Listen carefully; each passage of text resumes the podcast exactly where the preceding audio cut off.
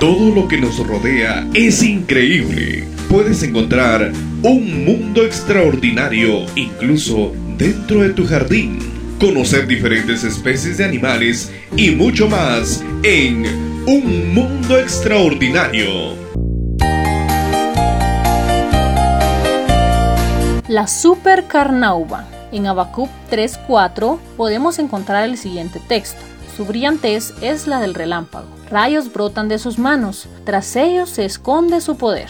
La carnauba o árbol de la vida se encuentra solo en la región del noreste brasileño. Esta palmera, que crece hasta 15 metros de altura, tiene muchas utilidades. El tronco puede usarse en la construcción de casas, los frutos para hacer harina y una bebida semejante al café. Pero lo mejor de la carnauba es su cera. La cera se produce en las células de la hoja y se escurre hacia la superficie. Cubiertos por esta película, los poros quedan taponados e impiden que la planta pierda mucha agua por medio de la transpiración, ya que donde vive la temperatura promedio está por encima de los 30 centígrados. Sin embargo, esa cera recién se derrite por encima de los 84 centígrados. Su cera tiene innumerables funciones. Sirve como protector solar del factor mucho más alto que cualquier producto vendido en el mercado. También es usada para encerar mangos y manzanas, evitando así la pérdida del agua y la disminución de la calidad de las frutas.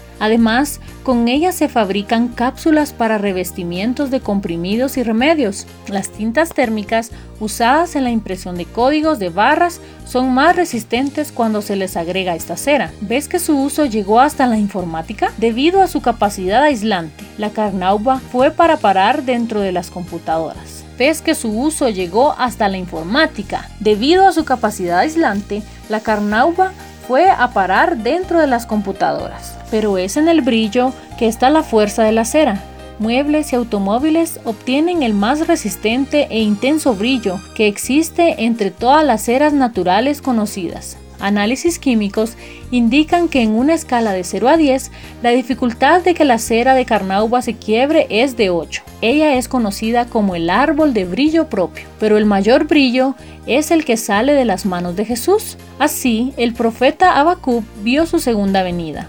La tierra temblaba y los montes se retorcían. La luna y el sol estaban estáticos y las olas agitaban las profundidades del mar. En medio de la conmoción del planeta, vio el resplandor de los rayos brillantes que brotaban de las manos de Jesús. En las manos de Cristo están las marcas de su sacrificio. En lugar de sangre derramarán el brillo de la salvación. Es el brillo de la gloria que iluminó la noche de los pastores de Belén y la misma luz que encendió el fuego en nuestro corazón. Jesús quiere hacer reflejar en nuestra vida los rayos brillantes de su justicia.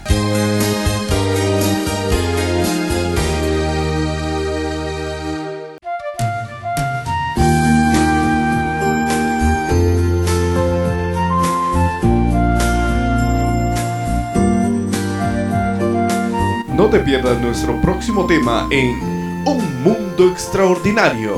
Hasta la próxima. Reflexiones matinales.